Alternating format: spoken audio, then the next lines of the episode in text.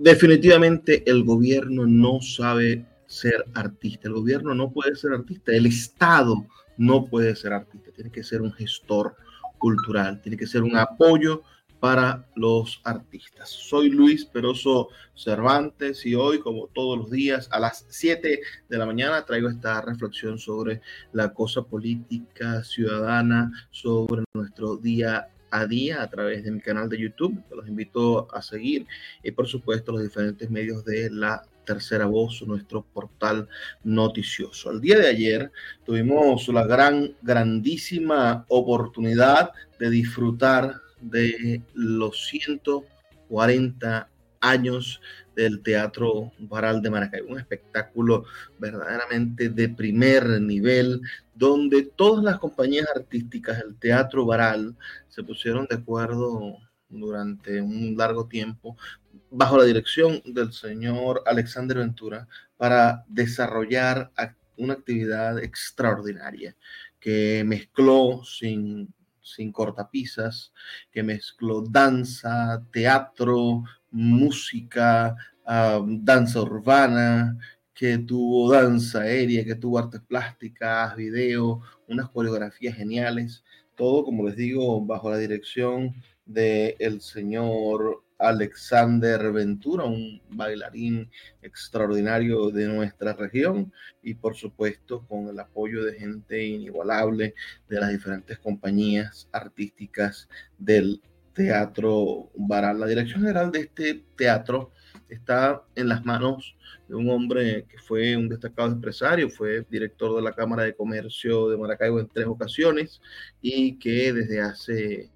ya unos cuatro o cinco años viene organizando, dedicándose al teatro oral de cuerpo entero, que es el arquitecto Jesús Lombardi, un hombre tendrá unos 50, 52 años Jesús, y se ha dedicado, bueno, con el alma a construir en el Teatro Oral una referencia de gestión cultural que nosotros deberíamos prestarle atención.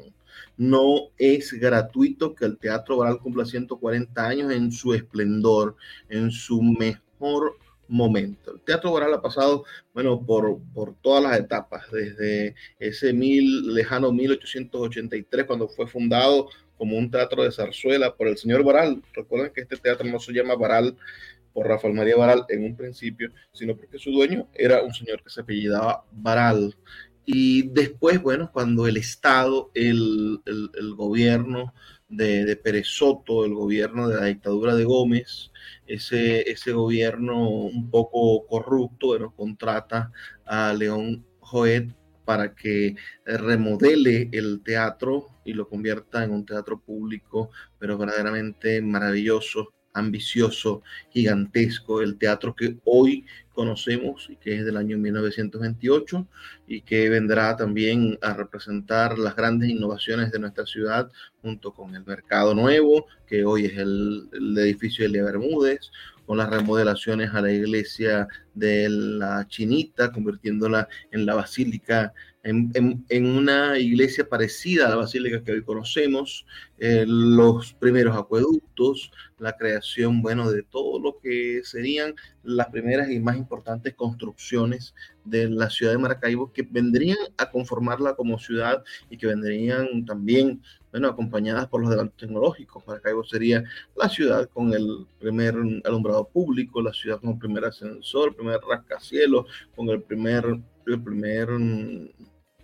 el primer tranvía eléctrico, etcétera, etcétera, etcétera. Todas estas cosas que son, que, hoy suenan un poco ridículas en el sentido en el que, bueno, con ellas o sin ellas, Maracaibo sigue siendo una ciudad en crisis. Ciertamente la hicieron pionera en su momento y convirtieron a su gente en personas que fueron capaces de tocar el futuro cuando en Latinoamérica evidentemente en el resto de, nuestra sociedad latinoamericana, tocar el futuro estaba muy lejos, estábamos lejos de las posibilidades de acercarnos a una sociedad con servicios médicos eh, elementales, estábamos lejos de tener calles pavimentadas, estábamos lejos de construir, bueno, la, la calidad de vida que hoy tiene el latinoamericano y que el venezolano de algún modo ha ido perdiendo gracias a la crisis económica y política que vivimos en la actualidad.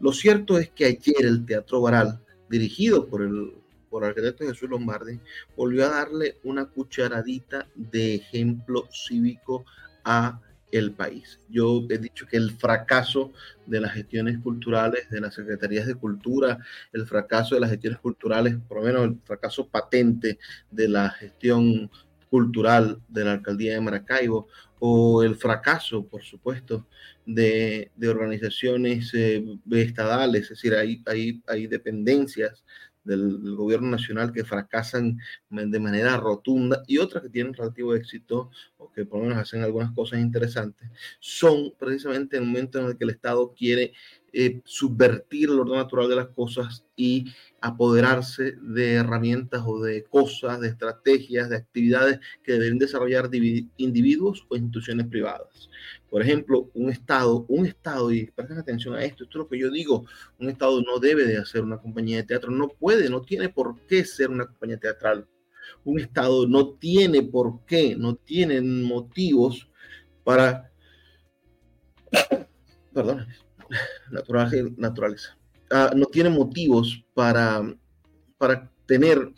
un, un conjunto musical que monopolice las actividades. El Estado no tiene por qué, no tiene ningún sentido que el Estado se convierta en, en productor de acciones culturales, sino en gestor de acciones culturales. Y allí es donde viene la gran diferencia de lo que es verdaderamente la gestión cultural. Es decir, tú tienes que ser el artífice de que una sociedad genere procesos culturales eh, individuales que enriquezcan a la sociedad y que de, ese enriquecimiento, bueno, provenga el éxito de todos como sociedad. Es decir, si yo logro generar un cambio en la manera en la cual se piensa la cosa política y esta manera en la que se piensa la cosa política se convierte o se traduce en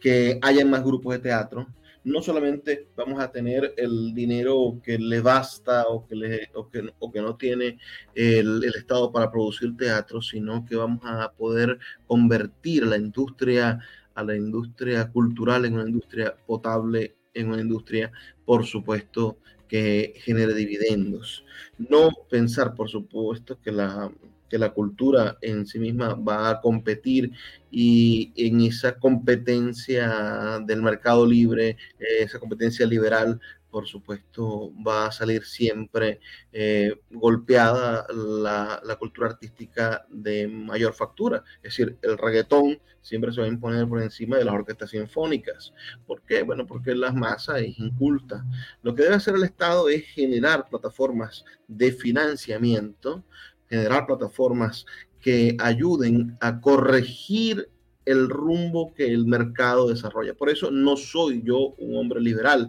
Yo creo que el Estado debe de corregir la naturaleza del mercado. El Estado debe pensar qué es lo mejor para el individuo y de, de, una manera colectiva, no debe imponerlo, por supuesto, que es el gran problema del chavismo y el gran problema de las dictaduras, que imponen su idea del individuo, en este caso un individuo muerto de hambre.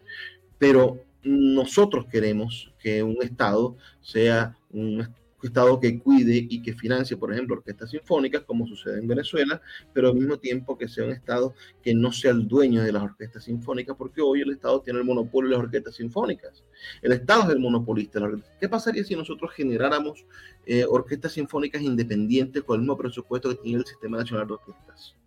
Cuántas cosas maravillosas no se estarían gestando en este momento y de qué manera estaríamos haciendo a nuestros músicos a convertirse en autónomos, es decir, en ciudadanos capaces de generar ingresos y de producir,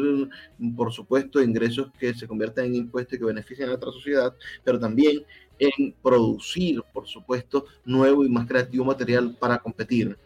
para competir en un mercado gigantesco de músicos que tenga una base de financiamiento público. No digo vamos a desaparecer el financiamiento del sistema, sino vamos a hacer que el sistema de orquesta se convierta en un sistema donde se nutra la competencia artística y donde se desarrolle, por supuesto, una, competencia justa en contra de las manifestaciones culturales extranjeras o en contra de las manifestaciones culturales que son alienantes y que le hacen daño a la sociedad. ¿Quiénes participaron en este evento de los 140 años del Teatro Baral? Estuvo el sistema de orquestas, el Conservatorio José Luis Paz, la Orquesta Sinfónica Infantil José Balda, el Núcleo, Núcleo Maracaibo, el Orfión de la Universidad Rafael Urdaneta, estuvo también el grupo de los, grupos del Teatro Baral, Danza Baral,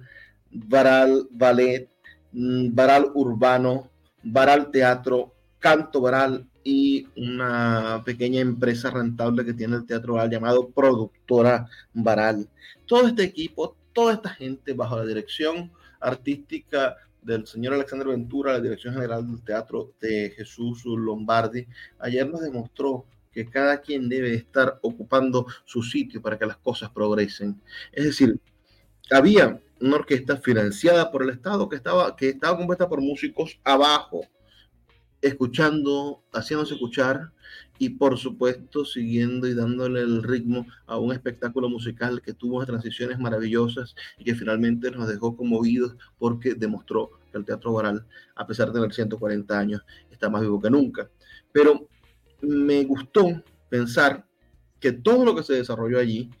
todo lo que se desarrolló allí, a excepción, bueno, de la, de la orquesta que, que puso el gobierno regional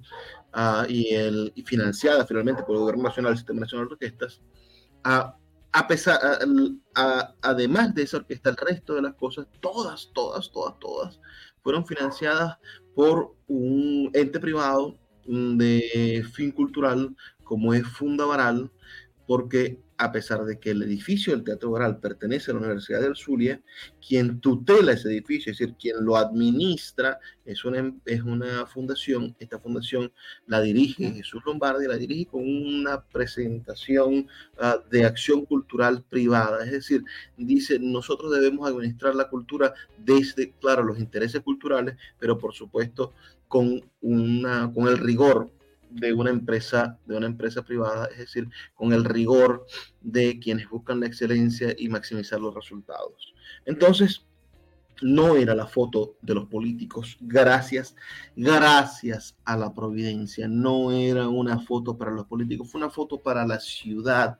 fue una foto para el desarrollo cultural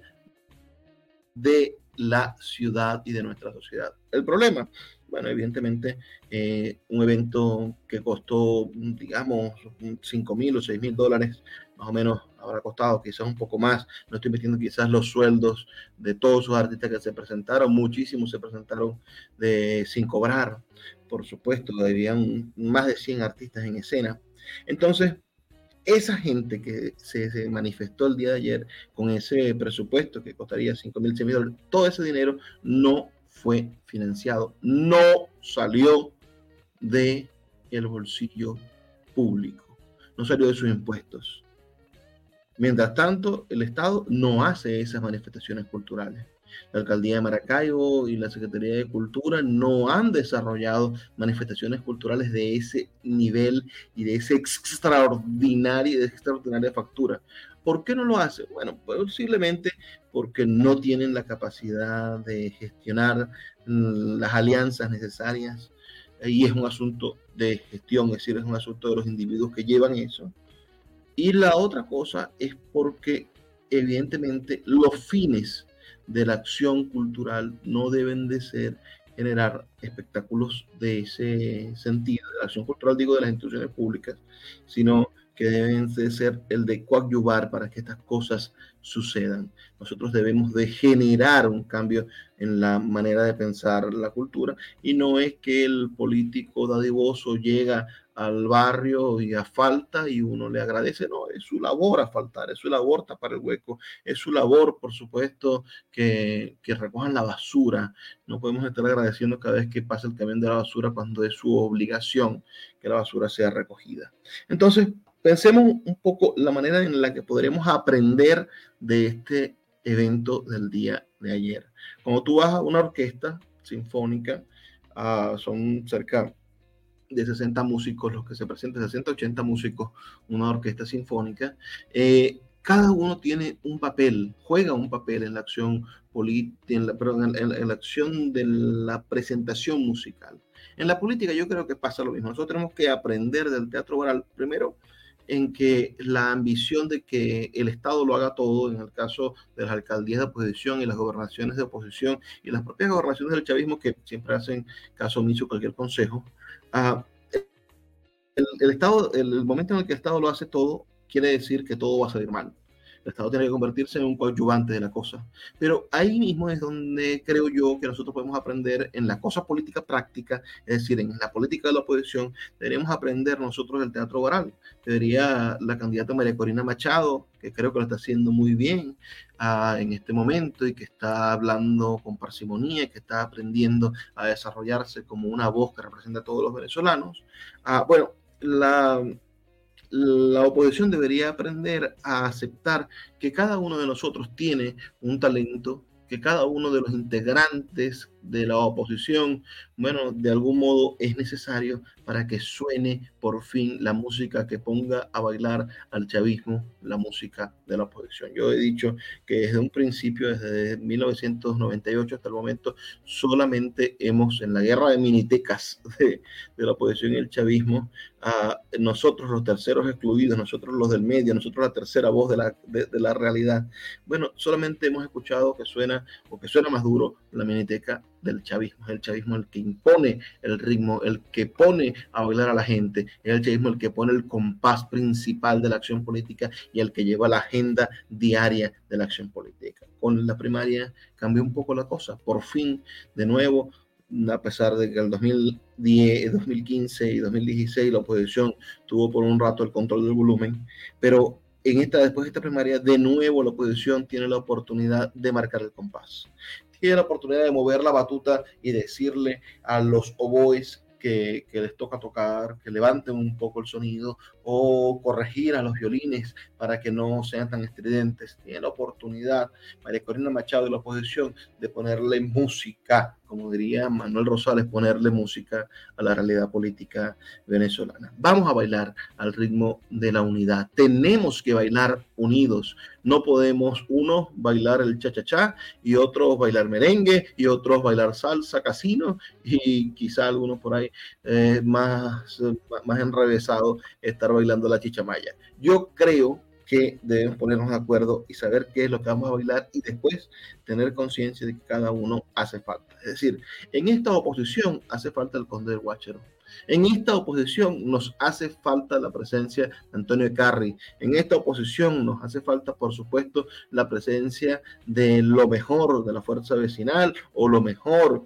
de, de, de, de Unión y Progreso o lo mejor que haya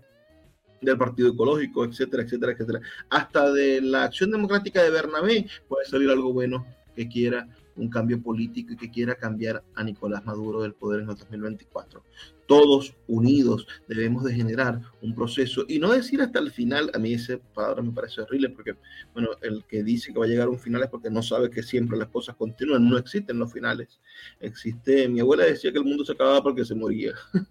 Entonces el mundo nunca se va a acabar el mundo nunca se va a acabar y tenemos que aprender de eso, tenemos que aprender del teatro oral, de la posibilidad de que cada uno de los asistentes, de que cada una de las personas que están presentes en esta cosa, bueno, tengan la posibilidad de transformar la realidad. Ahí vivimos momentos espectaculares, momentos gloriosos, en los cuales se le pidió por ejemplo, a los asistentes que encendieran la luz del celular porque querían que unidos produjéramos una luz que guiara al teatro oral en sus próximos 140 años más. Yo creo que la oposición necesita que nosotros le demos una luz, que nosotros le demos una oportunidad de transformarse, le demos una oportunidad de crecer como colectivo. Y el teatro oral nos ha enseñado sin duda que existe, que existimos, que estamos dispuestos nosotros como ciudadanos a generar cambios políticos y a generar cambios políticos en unidad, aunque haya sido un acto cultural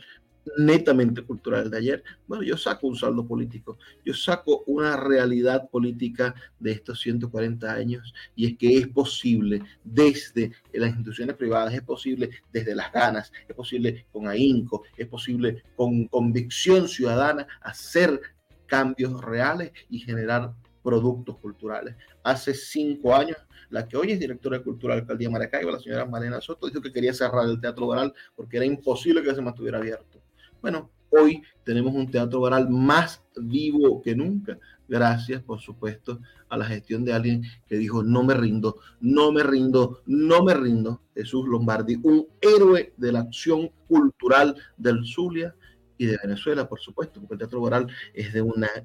relevancia nacional que nos ha dado de nuevo la esperanza en que es posible hacer acciones culturales que transformen la manera en la cual estábamos acostumbrados a que las cosas funcionaran. Estábamos acostumbrados a recibir, estábamos acostumbrados a que era el Estado el único que podía hacer estas cosas, estábamos acostumbrados a que los creadores debían estar, por supuesto, corriendo detrás de los funcionarios y hoy son los creadores los que están marcando la pauta desde el Teatro Baral. Felicitaciones al Teatro Baral por sus 140 años y por supuesto todos los que tuvimos la oportunidad, más de 600 personas que estuvimos ayer allá, bueno, disfrutamos de eso. Tenemos ahora que convertir esa metáfora de la vida que fueron estos 140 años en un axioma de la, de la vida ciudadana, en un axioma de la, del, cambio posible y hacer que llegue no solamente a miles, sino a los millones de venezolanos que necesitan que este país cambie su forma de relacionarse con el individuo.